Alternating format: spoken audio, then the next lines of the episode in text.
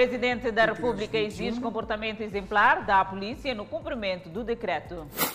Passageiros e transportadores pedem tolerância à polícia no recolher obrigatório. Governo garante a retoma do abastecimento de produtos em Palma depois do agravamento de preços. Inauguração de infraestruturas marca as celebrações do Dia da Matola.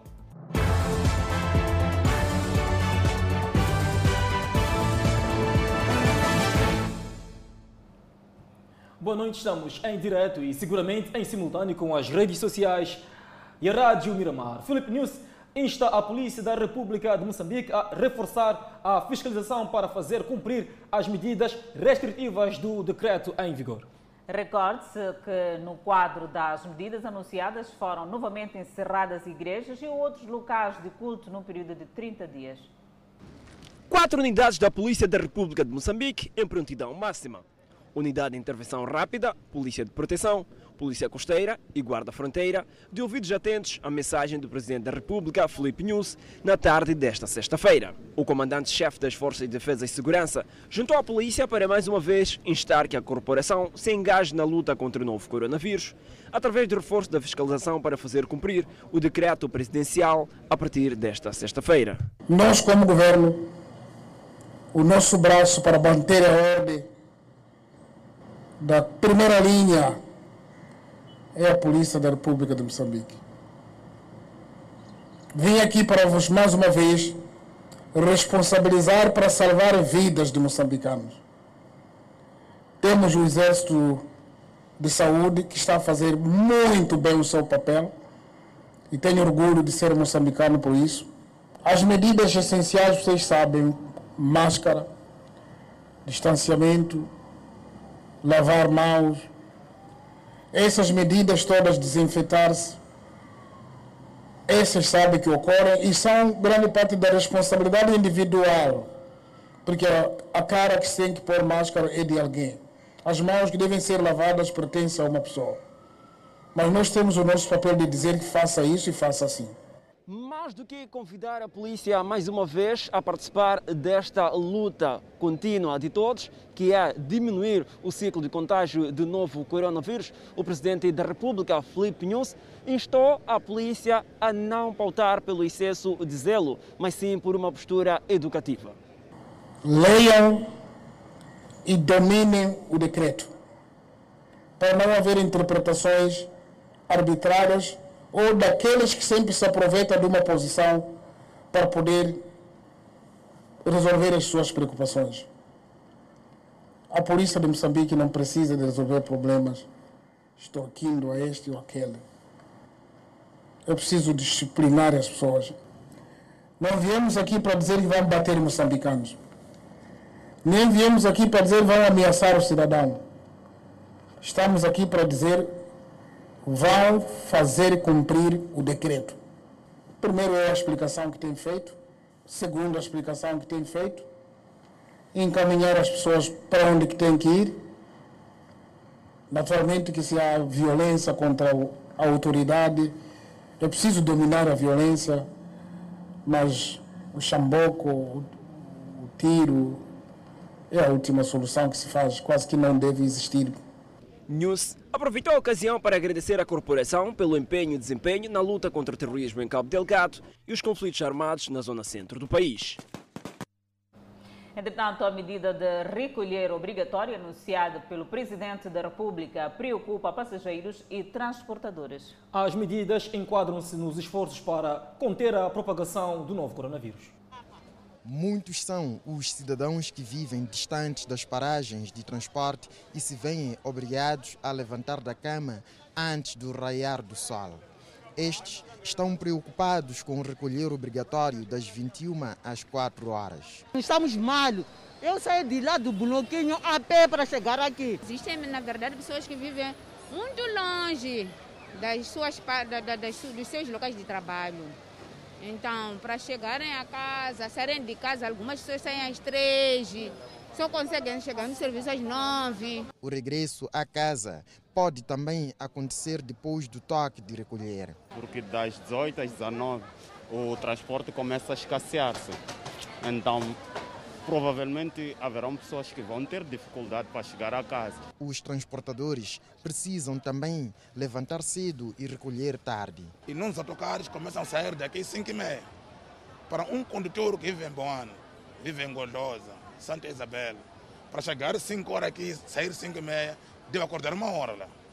Então, esse a ser abordado com a polícia, deve haver diálogo esperam compreensão por parte da polícia. O mais importante é compreensão. Cidadão respeitar a polícia. Polícia respeitar o cidadão. E haver diálogo. Em algum momento o que falta é diálogo. Por isso que há agressões. A polícia agrediu ali, o cidadão também ofendeu ali e tal, porque não há diálogo. Todas as opiniões que colhemos convergem no ponto de que trata-se de medidas bem acertadas, mas não deixam de lado que o melhor de tudo seria a disponibilização de mais meios de transporte. É só nos dar transporte. Estamos cansados. Como é que vai acabar o coronavírus? Com esse, com esse enchente, como é que vai acabar? Na tomada de novas medidas, o presidente da República referiu-se a casos excepcionais, principalmente no recolher obrigatório, em que a polícia terá que ser cautelosa. As medidas restritivas anunciadas esta quinta-feira pelo Presidente da República, Felipe News, entraram hoje em vigor, Adelaide Isabel. É verdade, Clemente Carlos, de recordar que uma das medidas é o recolher obrigatório na região do Grande Maputo, que engloba a cidade de Maputo, Matola, Moane e Marroquém. Já agora, Adelaide Isabel, Edson Arante está algures na cidade de Maputo a fazer uma ronda pela capital do país e nos traz alguns detalhes de como está a ser, portanto, esta primeira noite em que entra, portanto, em vigor estas medidas restritivas. Edson Arantes, boa noite. Qual é o ponto de situação? Muito bem, muito boa noite, Clemente Carlos, Adelaide Isabel. A todos estão neste momento a acompanhar o Fala Moçambique na TV Miramar, através das várias plataformas. O fato estamos aqui numa das paragens aqui da nível da cidade de Maputo, concretamente as paragens que aqui, uh, o que pode-se notar aqui é que a paragem, nesse caso concreto, ainda está uh, totalmente cheia. Há pessoas ainda à espera do transporte para de fato chegar a casa antes desta hora do recolher obrigatório, que está para as 21, as 21 até as 4. O que pode-se perceber é que ainda há muita gente à espera de transporte aqui uh, nesta paragem. Os transportes, tanto públicos e privados, neste caso os autocarros, assim como os semicoletivos, fazem seu local, mas já vêm cheios, porque os outros, outros preferem fazer aquilo que chamamos de ligações.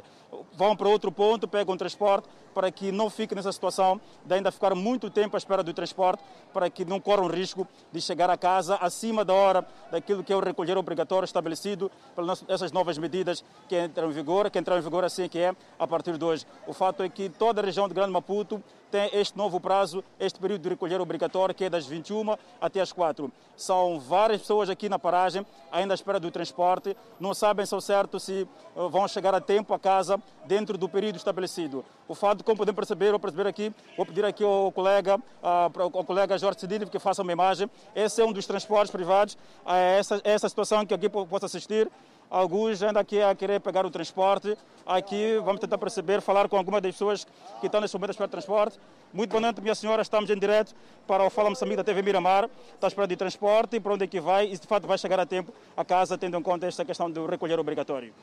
Boa noite, eu chamo-me Diolinda. Eu não sei se vou chegar a tempo, mas minha casa não é longe, eu vivo na Maquinac. Acho que dentro de 10 minutos estou em casa. Eu tenho credencial, sou uma enfermeira e não tenho medo, porque eu venho, está, vim atender, atender paciente e chegou a minha hora e eu tenho que ir para casa. Não tenho como, se não tem transporte, eu tenho que esperar até aparecer. Sim. Muito muito bem, aqui devemos a conversar com uma enfermeira. Ela diz que bom, espera chegar a casa a tempo. Pronto, ela estava aqui a exercer a sua, a, a sua, a sua atividade, que é profissional de saúde, e ela tem credencial.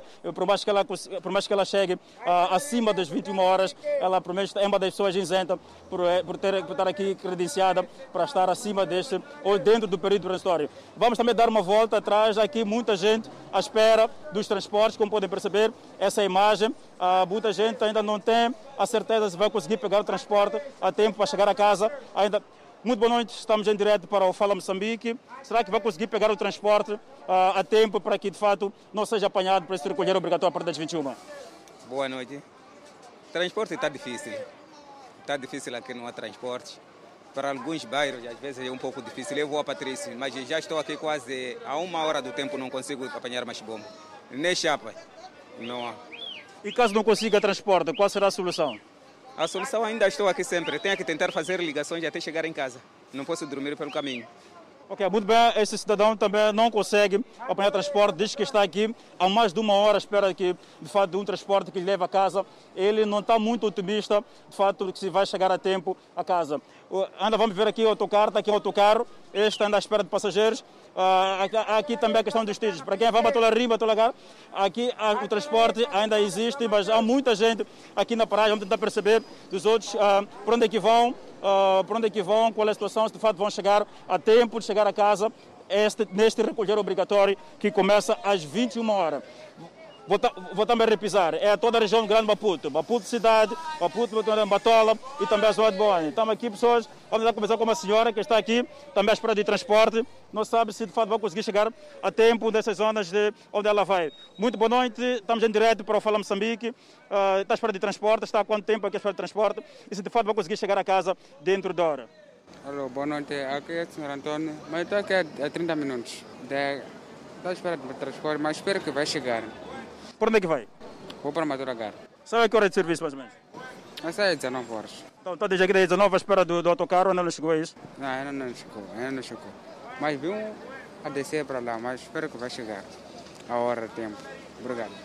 Muito bem, Clemente Adelaide, dessa situação que aqui podemos escrever nesse cenário, uma das paragens aqui da cidade de Maputo. O fato é que há muita gente nas paragens à espera de transporte, ainda para, para chegar ao local. Uh, ficamos aqui, pode-se ver aqui as imagens do colega Jorge Sinina, vai percebendo. Uh, não é só todo ponto aqui Uh, ainda há muito movimento aqui na cidade e estamos mesmo a escassos minutos das 21 horas. Não sabemos ao certo se muita gente que está aqui vai conseguir, de fato, conseguir apanhar o transporte assim que é para chegar ao seu, ao seu, seu, seu local de destino dentro deste período. O recolher obrigatório, vou repetir, é daqui a pouco, 21 horas. Uh, e há muita gente ainda que não conseguiu pegar o transporte para chegar à sua casa. Eh, vamos tentar ainda falar com o prazer estar aqui. Muito boa noite, estamos em direto para a Fala Moçambique da TV Miramar. Ah, consegue estar há quanto tempo aqui na paragem e de fato vai conseguir pegar o transporte, por onde é que vai? Estou há uma hora de tempo, vou para a Matolaria e não consigo chegar. Já estou há uma hora aqui na paragem. E acha que vai conseguir transporte até o destino? Eu não sei, porque está muito difícil. Está muito difícil. Bom, muito bem, uh, muita gente não consegue pegar transporte. Vou pedir ao colega Jorge Senini que mostre uma imagem ao fundo, só para terem mais ou menos a ideia uh, das pessoas que estão aqui à espera do transporte público privado passageiro para que de fato chegue a casa. Uh, este é o cenário, ainda muita gente aqui na paragem. Vou pedir, não sei se Clemente, Clemente Adelaide tem aqui alguma questão específica que gostaria que esclarecêssemos. Muito obrigada, Edson Arante. De momento é tudo. Obrigada por tudo. Tenho indicação de que ele consegue nos ouvir. Edson Arante, no ponto em que estás, que se encontra neste momento, qual é a avaliação que faz? Ah, será que até às 21 horas é possível apanhar todos que estão nesse local o transporte? Bom, muito bem, Adelaide, do fato é que se formos a ver por aqui, para aquilo que é o número de pessoas que estão aqui na paragem, dificilmente todos vão conseguir, de fato, uh, conseguir, conseguir ser que é o transporte para chegar até a sua zona de destino. Epa, este é um cenário que, pronto, vai-se assistir ao longo dos dias, porque muitos saem do serviço, uh, Alguns que que entrevistaram dizem que serão do, seu local de trabalho por volta das 20. E quando chegam a paragem é 20, por aí mais 30 minutos à espera do transporte e vão sair daqui às 21. E muitos deles não têm a exceção, como, como, como estamos aqui a conversar com uma senhora que diz que era enfermeira, que ela diz que vai chegar a casa cedo, por mais, por mais que ela chegue acima do período, período assim que é uh, daquilo que é o recolher obrigatório, ela vai estar isenta. Mas os muitos estão nessa paragem não têm certeza que vão conseguir de fato chegar a casa a tempo hora e dentro desse período novo estabelecido. Edson Arante também estiveram noutros pontos, para além desta paragem em particular, fizeram um périplo pela capital do país. Queria saber qual é o movimento, se há muitas viaturas a esta, portanto, questão da movimentação, algazarra que se vive por conta deste recolher obrigatório. Não sei qual é o cenário teriam encontrado. Já, muito bem, Clemente, de fato, tivemos noutros pontos. O que podemos constatar é que o comércio informal ainda prevalece. O que pode-se perceber, há também gente ainda, ainda está aqui nos passeios a vender os seus produtos, o que é uma situação pronto, que uh, vale a pena aqui destacar. Outro ponto também que podemos ver é que há algumas paragens que não tem, não tem gente, uh, pronto, muito principalmente, principalmente na, na, paragem que é muito aguardada, que é a, dos, a Praça dos Trabalhadores, não tem lá muita gente. Este, este é o ponto onde se registra muita gente nas paragens para o transporte. Volto a repetir mais uma vez, Clemente Carlos, há ainda o comércio, há muita gente ainda a exercer atividade comercial aqui nos passeios, ainda na cidade de Maputo. A questão, a questão do, da observância das medidas de segurança da, da sanitária, neste caso da Covid-19, dá para destacar que sim, toda a gente está aqui de máscara. Uh, pronto, a questão do distanciamento social é impossível, porque estão todos à espera de transporte. Há uma luta para conseguir um transporte mais rápido para, de fato, chegar a casa mais cedo. É deste, é deste ponto podemos falar aqui, Clemente Carlos, uh, até mais, até mais nota de reportagem. Muito obrigada, Edson Arante, por esta peça de reportagem. Há aqui uma azáfama à procura de autocarros para cumprir com este recolher obrigatório. Mas os gestores e trabalhadores de restaurantes estão preocupados com este recolher obrigatório das 21 às 4 horas da manhã. Todavia, alguns procuram adaptar-se à nova realidade. É a pandemia da Covid-19 exigir uma nova forma de ser e estar.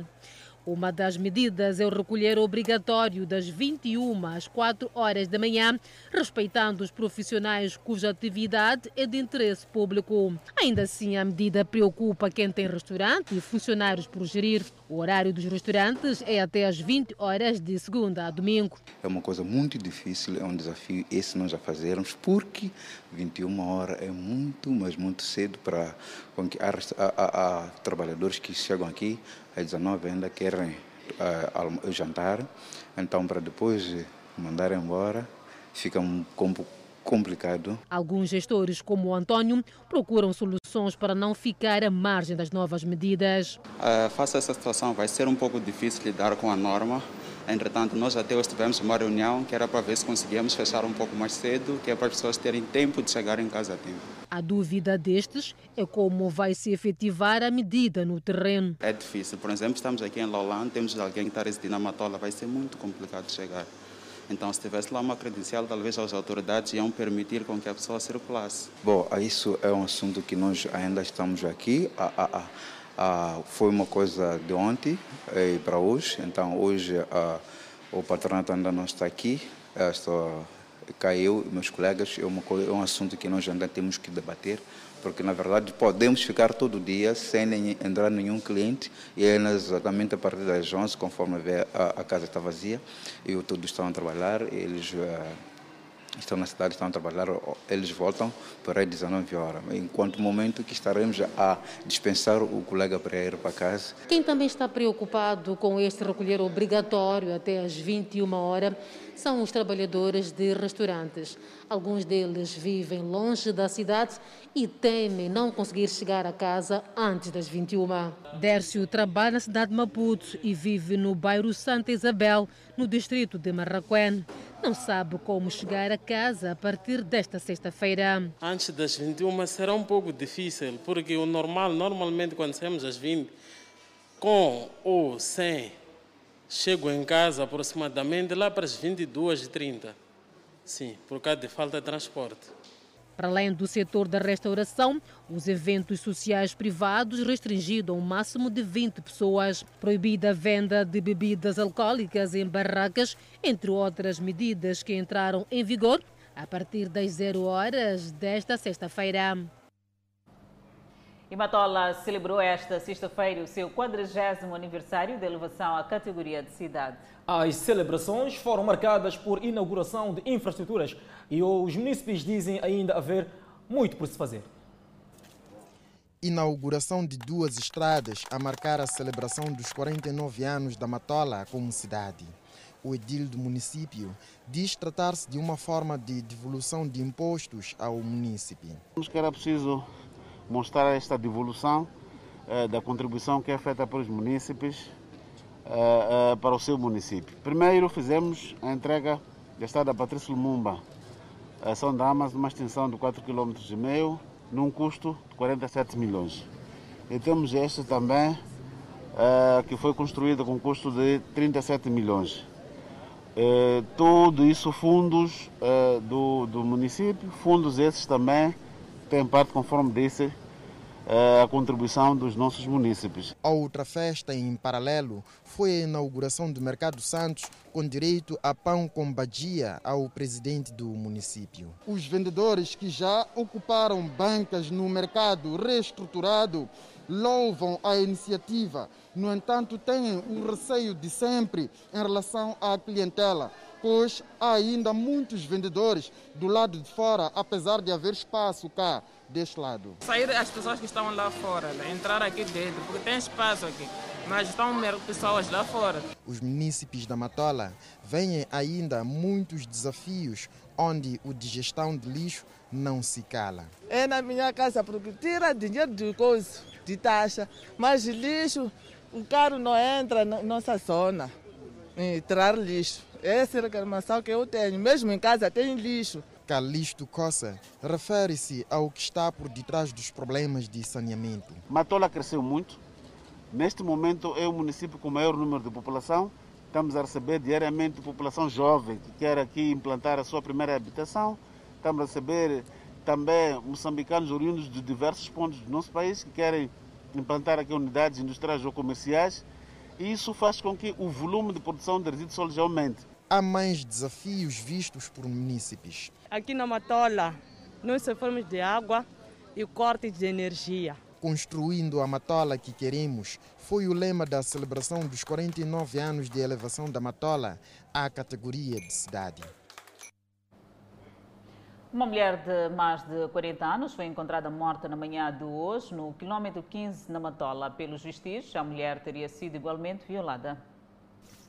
Foi em choque que os moradores do bairro de Machava-se quilômetro 15, acordaram. Transuentes teriam se deparado com o corpo estatelado. Uma observação minuciosa concluiu tratar-se da Benigna, uma residente do bairro e que vende bebidas alcoólicas na baraca da sua casa. Encontrei a senhora estava dentro da baraca. Parei ali porque estava um jovem ali a assistirem notícia de news, a falar ao telefone. Foi quando depois, aquela senhora me pergunta, vai para onde? Eu tia, vou para aqui perto onde moro. Ela está bem, fui e quando volto, ouvi tanto pastor Maindra, levou a senhora. O marido, por ver que a esposa não chega, ele estava aí para casa dormir. E nós também tivemos que sair dali para casa. E acordamos, tipo, acordamos dia 2, viemos encontrar o corpo da a senhora aqui. Uma pessoa muito próxima. Muito próxima. Até ontem eu falei com ela, parecia que eu estava a despedir. Foi aqui neste terreno abandonado no quarteirão 2, na rua da escola, Sossimole 15, onde o corpo da Benigna, uma mulher de mais ou menos 40 anos, foi encontrado. Ora, os vestígios revelam que ela teria sido violada antes de ser assassinada. Alguém que foi carregado ontem no seu estabelecimento com o carro da polícia e hoje de manhã acorda sem vida numa das matas daqui da zona. Inconformada, a família diz ter conversado com Benigna por duas vezes durante a noite antes de ficar incomunicável. Tentativa de tentar lhe buscar, ela disse que não precisávamos porque estava com pessoas com quem foi levada e tinham criado um grupo de irmandade e que juntos voltariam para casa, né? Dois vizinhos com quem a malograda caminhou no regresso da esquadra contam que juntou-se a eles um estranho que teria entrado pela rua que vai dar à casa da malograda. Mochina, nós encontramos ali no Mochina. Então, chega e conversa com um de nós ali, tipo, numa dica é para é, é, é para nos fazer companhia, para estar, é para estar conosco, sei lá, sim. Então, longe de perceber que pá, haverá de acontecer aquilo, é... chegou ali na rua, disse o seguinte: Eu vou daqui. Então aquele homem perguntou: Vais daqui, vais para onde lá? Onde é que vive? Ele disse que vou para ele, mas lá em frente. Então ele perguntou onde exatamente, porque tem nomes lá.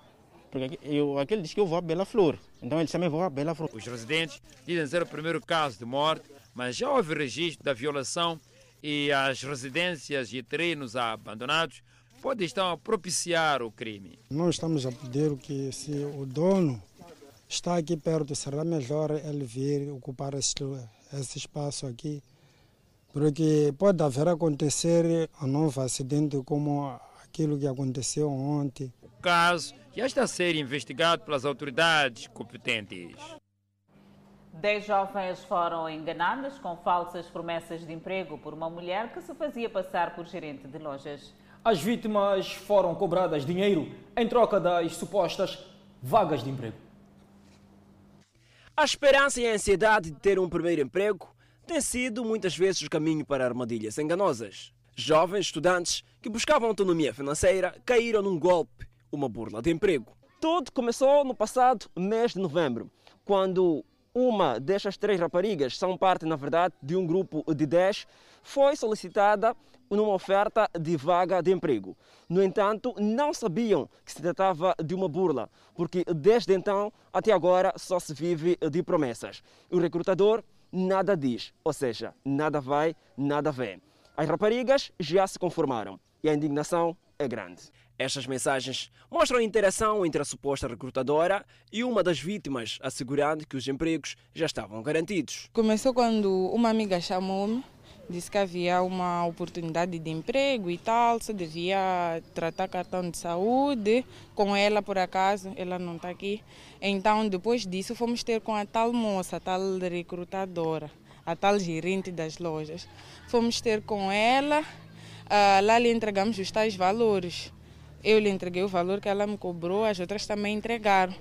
Uh, depois disso, ela começou a inventar histórias que as outras miúdas não eram sérias, então eu devia arranjar outras miúdas. Uma amiga minha disse que ia começar a trabalhar numa boutique. Acho que foi, isso foi num sábado. Ela disse na segunda-feira começava, dava início ao emprego, ao trabalho, exatamente. Eu pedi a ela que se houvesse alguma vaga, talvez tentasse me puxar, porque eu também estava a precisar, sei lá.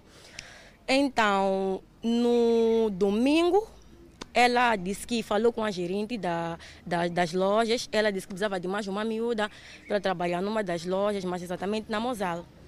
Ok, então ela me passou o número da gerente, falei com ela ao telemóvel, ela disse que eu, que eu devia ir para a casa dela na segunda-feira de manhã, que devia levar o valor de 1.500. São 10 jovens raparigas chegaram a conhecer a residência da suposta burla que depois mudou-se. Sim, cheguei a ter contato com ela no, no dia da entrega dos documentos. Depois que uma amiga falou-me da vaga de emprego numa das lojas na Ronil, fui num, num, num sábado, fui ter com ela. Ir entregar os documentos, que era o cartão de saúde, aliás, desculpa, que era cópia do BI e CV. E o dinheiro do cartão de saúde, antes que eu poderia enviar a ela, ela poderia tratar, porque tinha um conhecido que poderia fazer isso. Daí fui ter com ela no domingo, no, no dia que fui ter com ela não tinha os mil meticais que ela pediu. Mandei o dinheiro no dia seguinte, porque supostamente era para começarmos a trabalhar na segunda-feira. A nossa reportagem tentou entrar em contato com a acusada, no entanto, as chamadas não foram atendidas. Telefone do Estado não respondeu por um momento. Uma situação demasiado complicada. Dona Isabel, o mais caricato é a exigência de documentos, mas a verdade é que os empregos não existem. É verdade, Clemente Carlos, e seguimos com mais notícias. Retoma o abastecimento de produtos de primeira necessidade ao distrito de Palma, em Cabo Delgado, após escassez nas últimas semanas. Uma situação que provocou a subida exponencial de preços dos produtos.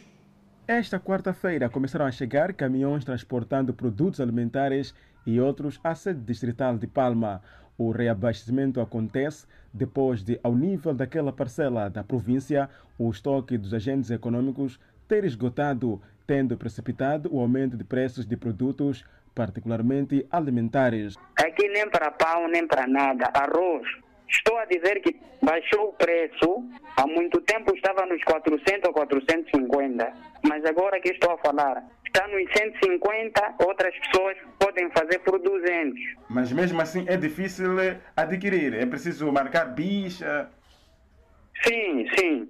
Você tem que sair da tua casa, malta, 4 horas, 5 horas, à procura de comida. Já está a baixar, mas o problema agora, para apanhar este arroz, não, não há, não tem arroz. No primeiro dia que chegaram caminhões que venderam sacos dali, acabou a história de vender saco porque já não havia nada. Até agora que estão a comprar em quilos. Mas a verdade é que aqui está-se mal, está-se mal mesmo. De acordo com relatos, o preço de saco de 25 kg de arroz chegou a custar aos residentes de Palma entre 3 a 4 mil meticais, 25 kg de farinha de milho entre 2.500 a 3 mil meticais.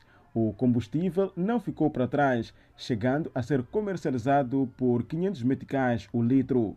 A equipa de reportagem da Miramar ouviu o presidente do Conselho Empresarial da província de Cabo Delgado em relação à escalada de preços. Usava-se muito a via, a partir de moeda para Palma, via Nangade. Mas com os, os acontecimentos que ocorreram nos últimos tempos, as pessoas têm estado um, praticamente não está-se a usar essa via uh, que fazia chegar os produtos a Palma. Portanto, desde essa altura, os produtos começaram a escassear. Naturalmente, temos a informação de que ontem um, as nossas forças de defesa e segurança fizeram uma escolta de alguns caminhões e, e, já, uh, já che fizeram chegar alguns produtos a Palma. Entretanto, a Direção Provincial de Indústria e Comércio em Cabo Delgado fala em dificuldade de acesso à Palma, motivada pela precariedade das rodovias devido às chuvas intensas que caíram em janeiro último. O problema é de lentidão, nos, sobretudo por causa dos acessos. Na última semana parou de chover intensamente naquela zona e os, os caminhões voltaram a passar normalmente e já temos comida no, no terreno para controlar aquilo que chamou de oportunismo de alguns comerciantes que se aproveitam da situação para inflacionar os preços. O diretor provincial de Indústria e Comércio afirmou que uma equipa da Inspeção Nacional de Atividades Econômicas foi destacada ao distrito de Palma. Acompanhe no próximo bloco o atraso na entrega de testes da Covid-19 que preocupa utentes. Dois jovens estão detidos indiciados de criar pânico com uma arma de fogo. Vamos ao intervalo e voltamos com mais detalhes. Seguimos viagem ao centro do país, pois em Manica, atraso na entrega do resultado do teste da Covid-19 preocupa os munícipes. Ibrahim Ritos, de 28 anos de idade, teve sua tia que, por conta dos sintomas, fez teste da Covid-19, mas o resultado só teve duas semanas depois. Exemplo desse caso, tive alguém que conheço, que é da minha família, que teve, foi fazer teste de Covid-19, teve Covid-19 positivo, testou positivo. Daí, quando depois testou positivo, ficou mais ou menos, estou a falar, 19 dias, quando saiu o resultado. Saiu o resultado, de novo, testaram de novo, o, test, o resultado era positivo. Assim tem sido na província de Manica, várias pessoas que fazem o teste reclamam no atraso na entrega dos resultados por parte das autoridades sanitárias. Anabela Ângelo passa pela mesma situação. Aguarda o resultado do teste que foi feito em decorrência do diagnóstico de um caso positivo no seu trabalho. Porque às vezes a pessoa tem resultado 15 dias depois para quem tem a sorte de ter o resultado. Os cidadãos apelam aos dirigentes do setor da saúde maior atenção para os infectados e a população no geral. 24 horas são normal a saída de resultado. Então há pessoas que estão a testar hoje. Sai resultado daqui a 10, 15 dias, por exemplo. Isso provoca já a pessoa ir provocar casos de contaminações na comunidade. O setor da saúde, ao nível da província de Manica, reconheceu haver atraso no resultado do teste da Covid-19 e esta assegurou que trabalhos estão em curso com vista a acabar com esta situação. O laboratório tem apenas um computador. Para aqueles que já ah, passaram pela testagem, o profissional de saúde tem que preencher a frente e o verso de uma folha com dados do paciente aquela informação tem que entrar num computador antes de a amostra ter sido processada. Então, nós podemos imaginar quanto tempo podemos levar só para eh, eh, cadastrar, nós chamamos esse processo de cadastramento, uma ficha. Por conta da situação, o secretário de Estado Edson Macuacua e a governadora de Manica, Francisca Tomás, reuniram com parceiros de cooperação na área de saúde e, na ocasião, os profissionais de saúde foram chamados a dar seu máximo junto às lideranças e às forças vivas da sociedade para reduzir os casos da doença no país. Porque é só assim que nós podemos reduzir casos como estes da Covid-19, casos positivos que estão cada dia a aumentar. E nesse momento, consequentemente, estamos a ter problemas com nosso, o nosso pessoal de saúde. Destacamos a necessidade do reforço do próprio pessoal da saúde, contratando mais profissionais, recorrendo a voluntários para fazer face à procura, à demanda que é cada vez maior dos serviços eh, de saúde. Na província de Manica, o Hospital Provincial de Chimoio é o único local onde se faz o teste da Covid-19. Depois da desinformação posta a circular, que dá conta da dificuldade do oxigênio nas unidades sanitárias, o setor da saúde na Zambésia distancia-se e afirma haver disponibilidade. O setor de saúde na Zambésia garante haver disponibilidade de oxigênio para as unidades sanitárias, com maior realce para os centros de tratamento da Covid-19, entre outras enfermidades que necessitem do mesmo. Uh, nós temos vários sistemas de abastecimento de oxigênio, uh, portanto, também há várias maneiras que nós temos, portanto, no que diz respeito, portanto, uh, portanto, a administração de oxigênio que nós temos para os nossos pacientes. Temos o sistema de botijas, temos alguns concentradores, mas também temos um sistema canalizado, portanto, que funciona ao nível do nosso hospital central.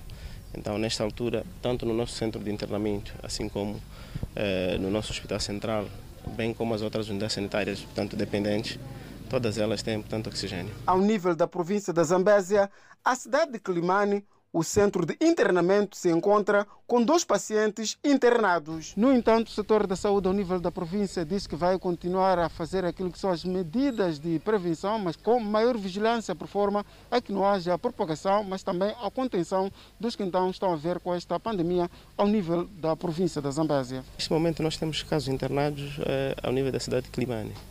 E como eu disse, a situação está controlada. Temos este equipamento funcional temos quantidade de oxigênio também suficientes. Uh, temos feito o controle no sentido de não termos ruptura para garantirmos aquilo que é a assistência dos nossos pacientes. O setor de saúde garante que tem estado a redobrar as medidas de prevenção ao nível das unidades sanitárias, visando a prevenção da Covid-19. E porque o crime não compensa, dois jovens estão detidos, acusados de criar pânico e medo com recurso a uma arma de fogo no bairro de Maguanin, a cidade de Maputo. A arma usada teria sido roubada do pai de um dos indiciados. Uma noite de pânico e medo no bairro de Maguanin, a o autor dos disparos, este jovem de 19 anos, filho de um agente da polícia. Essa arma eu roubei na minha casa. Não, até agora não sei. Só sei que puxei o gatilho e a arma disparou. Os disparos aconteceram precisamente neste local. A indicação de que por volta das 22 horas o jovem estava sentado precisamente neste local, alimentou-se. Ah, estão aqui também alguns vestígios das bolachas. Alguém teria chegado e perguntado se a arma era efetivamente uma arma verdadeira e ele, para provar, começou a disparar a indicação de que foram mais de seis tiros. Cleve conta que teria se dirigido à zona da namorada, já embriagado, mas não avança os motivos dos disparos. A polícia diz que o indiciado teria a força tentado manter relações íntimas com a namorada, não conseguindo foi ao local para descarregar a frustração. Primeiro, não, primeiramente ele disse que eu esperei para anoitecer, não esperei para anoitecer, tudo isso aconteceu na calada da noite, eu me encontrava embriagado, peguei a arma. O fato de eu ter disparado na rua da minha namorada não quer dizer que eu ia para lá para matar alguém, pois quando cheguei lá tinham pessoas, se fosse para matar alguém teria matado, mas eu sou uma pessoa idônea, não teria coragem de matar nenhum ser humano. Com ele está detido este outro jovem, por sinal amigo, mas que nega ter estado com ele no local dos disparos. Tive essa informação no posto policial através de três vizinhos, mas um deles é que confirma, mesmo a namorada dela confirma, e os mesmos testemunhos, eles sabem que eu não presenciei quando ele estava a dar os tiros, os seis tiros que ele deu para cima. Não se conhecem as motivações por detrás deste comportamento, mas o fato assusta os moradores. Viu o barulho de tiros sim à noite. Eu estava a dormir, mas não saiu fora. Sim. Ficou com medo? Oh, medo sim, posso ficar com medo, por que não? Porque o tiro para a noite assim assusta a pessoa, mas não saiu. Assaltantes à mão armada ou não, os jovens acabaram detidos na 24ª Esquadra, no bairro do Zimpeto. Luanda volta a ser palco de manifestações. As forças de segurança angolanas impediram um protesto na capital Luanda, como conta a nossa correspondente. Um forte aparato policial, pneus queimados e manifestantes de um lado ao outro. No dia em que o país comemora mais um ano do início da luta armada de libertação nacional, centenas de jovens saíram mais uma vez às ruas para exigir melhor qualidade de vida e em repúdio contra os eventos ocorridos em Cafunfo. É para os nossos heróis que tombaram. Nós somos humanos, eles têm que sentir na pele. Sabemos que temos uma vida precária, falta de saneamento básico, educação, alimentação em condições. Temos problema de habitação, o emprego já não se fala. Os jovens que tinham como objetivo chegar ao Largo 1 de Maio, logo pela manhã foram impedidos por agentes da Polícia Nacional. Bombas de gás lacrimogênio foram lançadas para tentar impedir os mesmos. Nossa equipa registrou agressões contra alguns manifestantes e outros chegaram a ser detidos. Com a nossa marcha, Fomos até os congolenses, da forma pacífica, a pira apareceram, começaram a fazer tiros. A repressão foi tão forte que os manifestantes não conseguiram sair do local de concentração. Pelo contrário, recuavam a cada minuto. Mais uma vez, a Avenida de Olinda Rodrigues é palco de manifestação. Depois de uma calma e um momento de conversa entre os manifestantes e a polícia, foi-lhes dada uma permissão. Mas quando tudo parecia correr na normalidade, fomos surpreendidos com este cenário. Reparem nas imagens. Um manifestante desarmado é imobilizado e de seguida colocado num carro de patrulha. Polícia nos, nos acobertar, eles é que nos atiram pedra. Nesse preciso momento, estamos aqui na FTU concentrados e vamos ficar aqui até quando nós pudermos. Nos últimos meses, atos de manifestação se tornaram frequentes por todo o país, motivados pelo alto custo de vida, índice de desemprego e alegada falta de políticas sociais que afeta a maior parte da juventude angolana. Esta manifestação acontece cinco dias após a controvérsia gerada pelo ocorrido em Cafunfo, que originou trocas de acusações por parte dos manifestantes e também do alto comando da Polícia Nacional, levando até mesmo o ministro da Justiça e Direitos Humanos, Francisco Manuel Monteiro de Queiroz, a reconhecer que houve violação dos direitos humanos por ambos os lados envolvidos no ocorrido. O agressor teve claramente eh, atropelos aos direitos humanos. Eh, ninguém pode eh, pegar em armas, atentar contra a vida das pessoas. Do lado da polícia, houve de facto esse, essa forma de lidar com aqueles que já não, não tinham vida. Pois bem, para ver e ouvir, no próximo bloco, alunos da décima e décima segunda classes em Chimoio estão esperançosos na passagem de classe de Leitebel. Em Moçambique registrou mais 539 recuperados da Covid-19. Notícias a acompanhar logo após o intervalo. Até já. De volta à Manica, onde os alunos da décima e décima segunda classes em Chimoio estão confiantes na passagem de classe após terem realizado os exames. O ano letivo está prestes a terminar. Os alunos da décima e décima segunda classe terminaram os exames esta sexta-feira em todo o território nacional. E em Manica, vários alunos estão confiantes na transição de classe após realizarem os exames. Eu acho que já por aí. Mesmo. Vais passar? Sim, sim. Sim, vou passar. Não vai envergonhar lá em casa os encarregados de educação? Não, não vou. Queria a prevenir primeiro a doença e depois ir estudar em casa também para no exame não puxar muito, mas o meu ver eu posso passar décimo para décima primeira classe. Fruto do desempenho ao longo de três trimestres letivos, cada aluno já pensa no resultado final. A passagem de classe é o objetivo de cada um. Qual é a expectativa depois dos exames? A expectativa é só passar. Mas nem todos esperam por resultados positivos. Zeca Almeida conta que os exames foram muito difíceis, atendendo e considerando que ficou muitos meses sem sentar na sala de aula devido à interrupção das aulas presenciais. Foram muito difícil. Ficamos muito tempo sem estudar também. Então, o que, que vieram na prova aí foi matéria muito difícil, sim. As coisas que nós preparamos não saíram. Sim, foi, foi muito difícil para responder as coisas.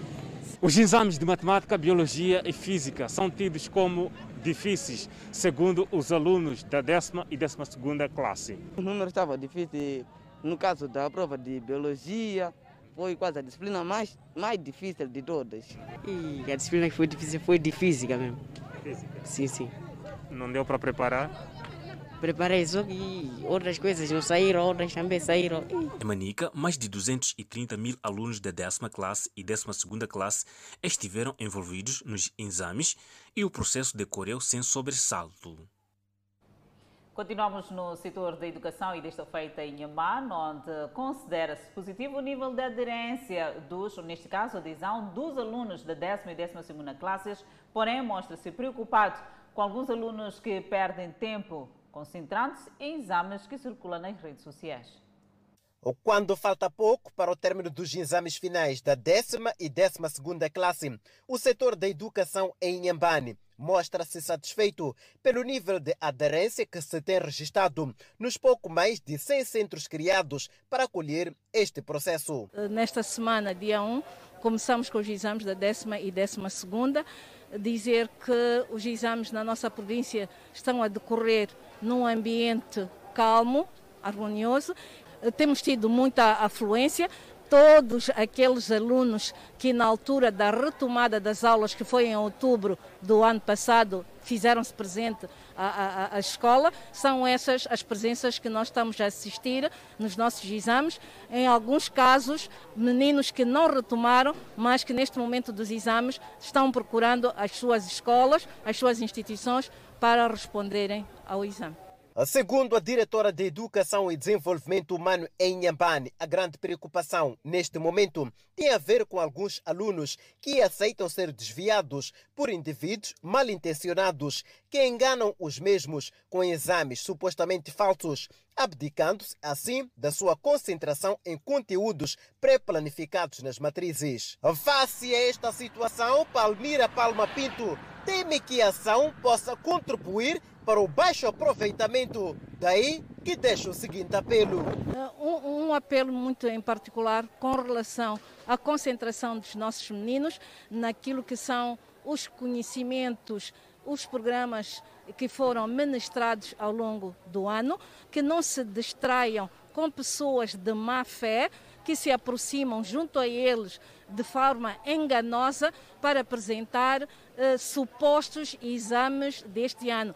Caros estudantes, pais encarregados de educação, os meninos que se concentrem nos conhecimentos que foram adquiridos e ensinados. Alguns alunos por nós abordados falam da acessibilidade das provas até então realizadas. Os mesmos dizem que têm se baseado em conteúdos já aprendidos de forma virtual e presencial, o que tem vindo a facilitar a resolução das provas. Durante esse tempo, esse pouco tempo que os professores deram-nos aulas, eles prepararam-nos muito bem e que deu mesmo para aproveitar aquele momento e que saiu no exame. No que apuramos junto ao setor é que ainda neste mês todos os resultados dos alunos submetidos ao processo serão conhecidos.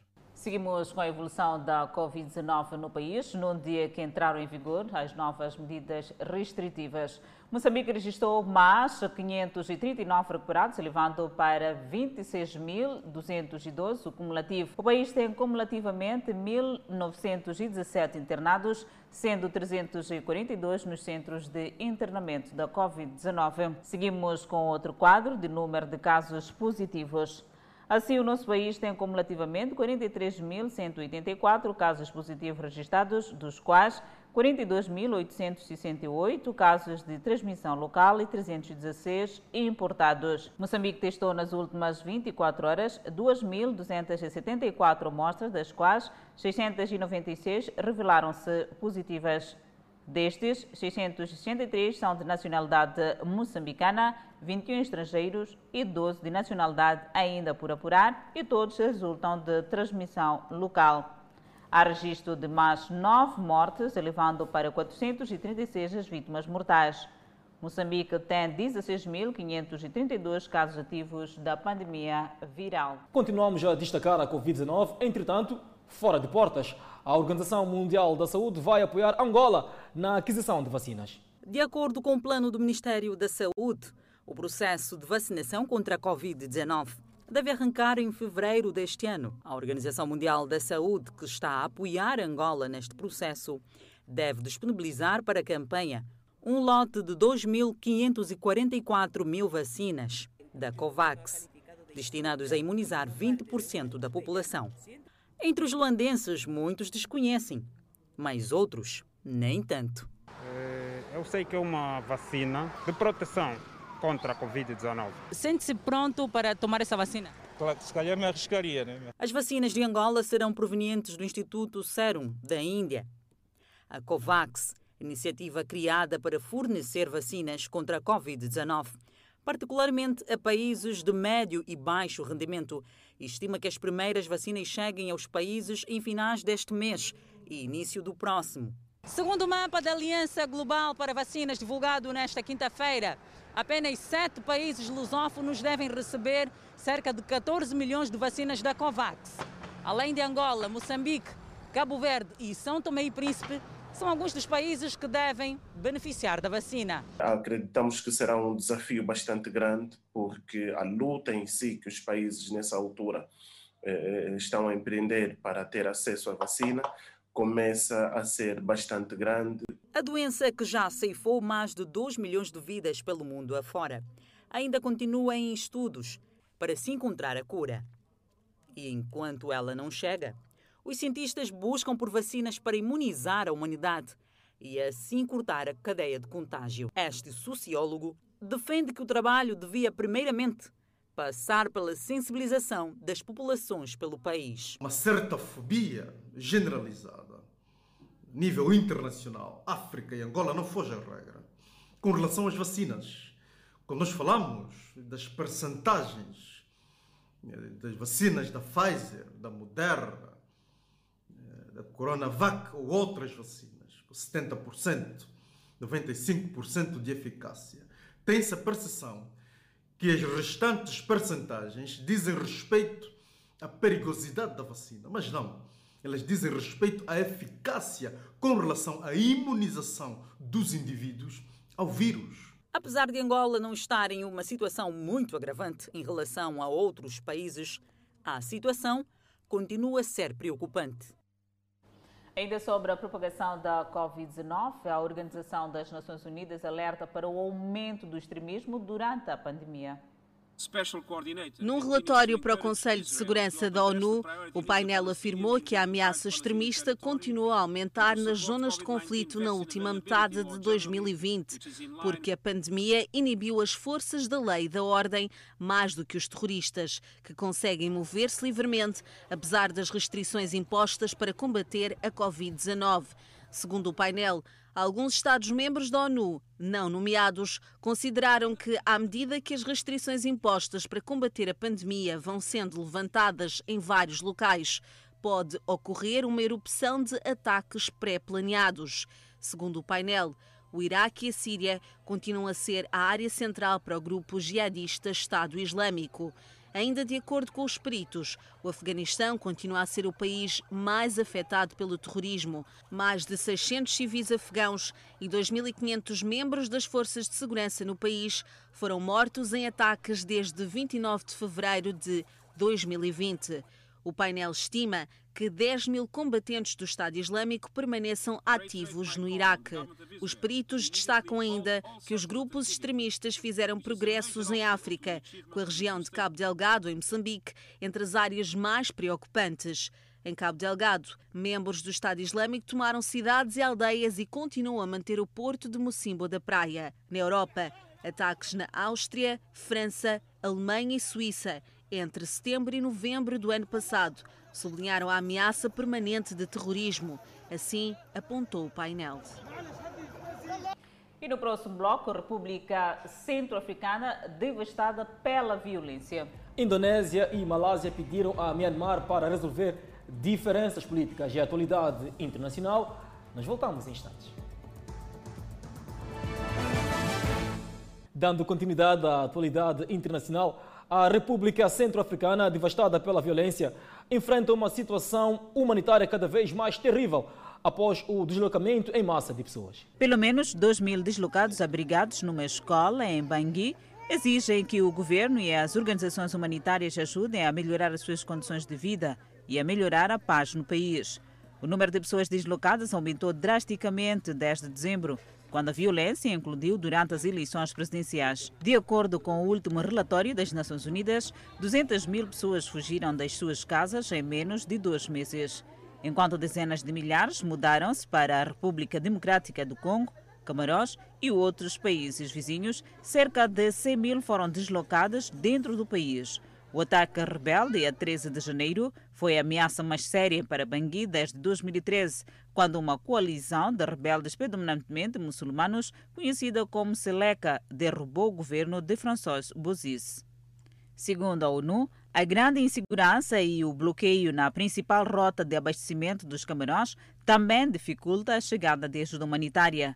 Segundo ainda a ONU, estima-se que 2,3 milhões de pessoas precisam de alimentos, enquanto avaliações rápidas mostram números alarmantes de desnutrição severa entre os renascidos deslocados. O ex-presidente da República Centro-Africana, François Bozis, e seus aliados foram acusados de incitar a violência mais recente, que incluiu depois que o Tribunal Constitucional rejeitou a sua candidatura à presidência em dezembro. O presidente Faustino Achaz Tuadera foi reeleito em dezembro para um segundo mandato com 53% dos votos, mas continua a enfrentar a oposição de forças ligadas a Bozis.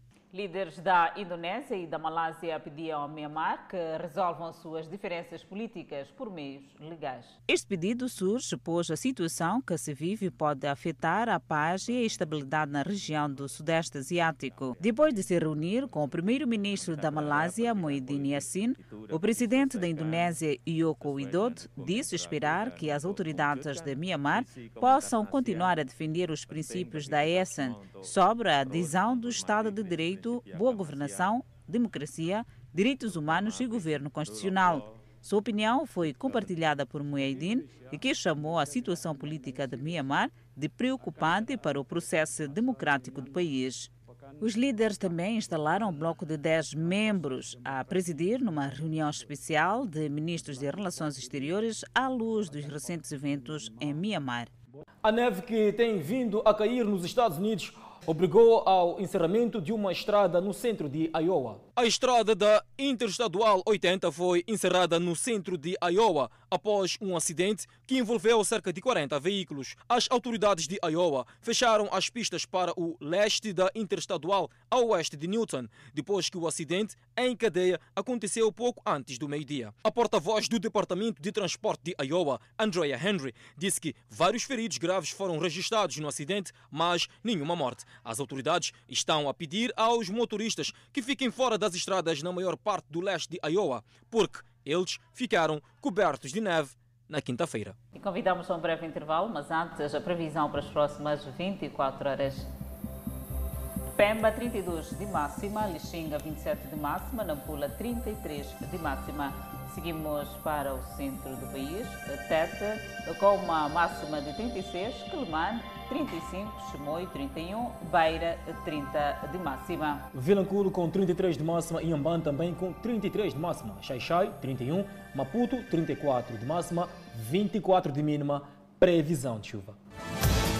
De volta ao Fala Moçambique, a construção da Torre de Babel atrai a atenção do público da superprodução Gênesis.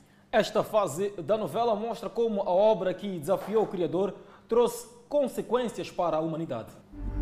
Uma obra para alcançar o céu.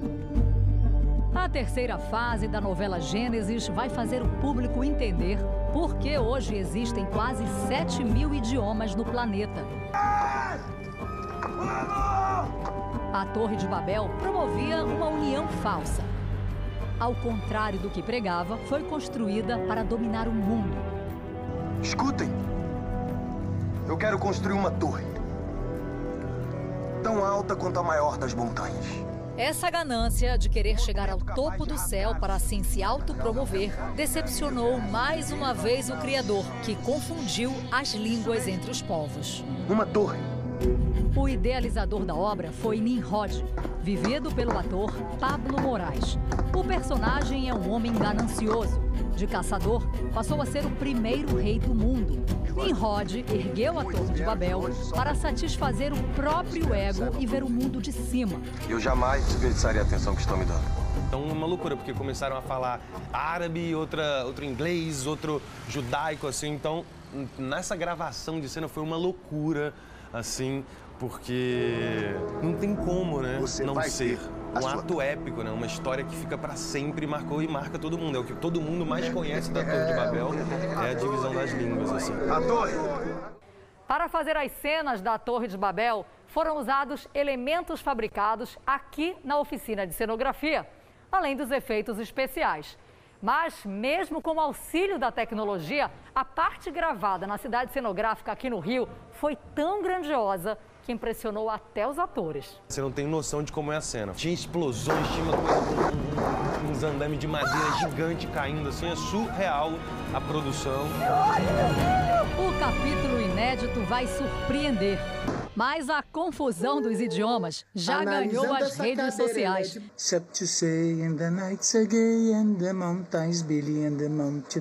No desafio de Babel, fãs e atores da novela Gênesis entraram na brincadeira de cantar embolando as línguas.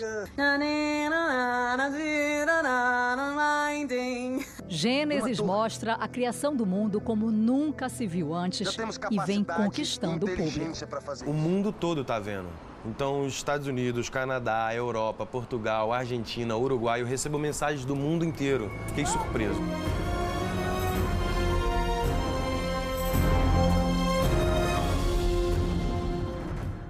O Fala Moçambique fica por aqui. Vamos acompanhar a novela Gênesis e nós voltamos amanhã.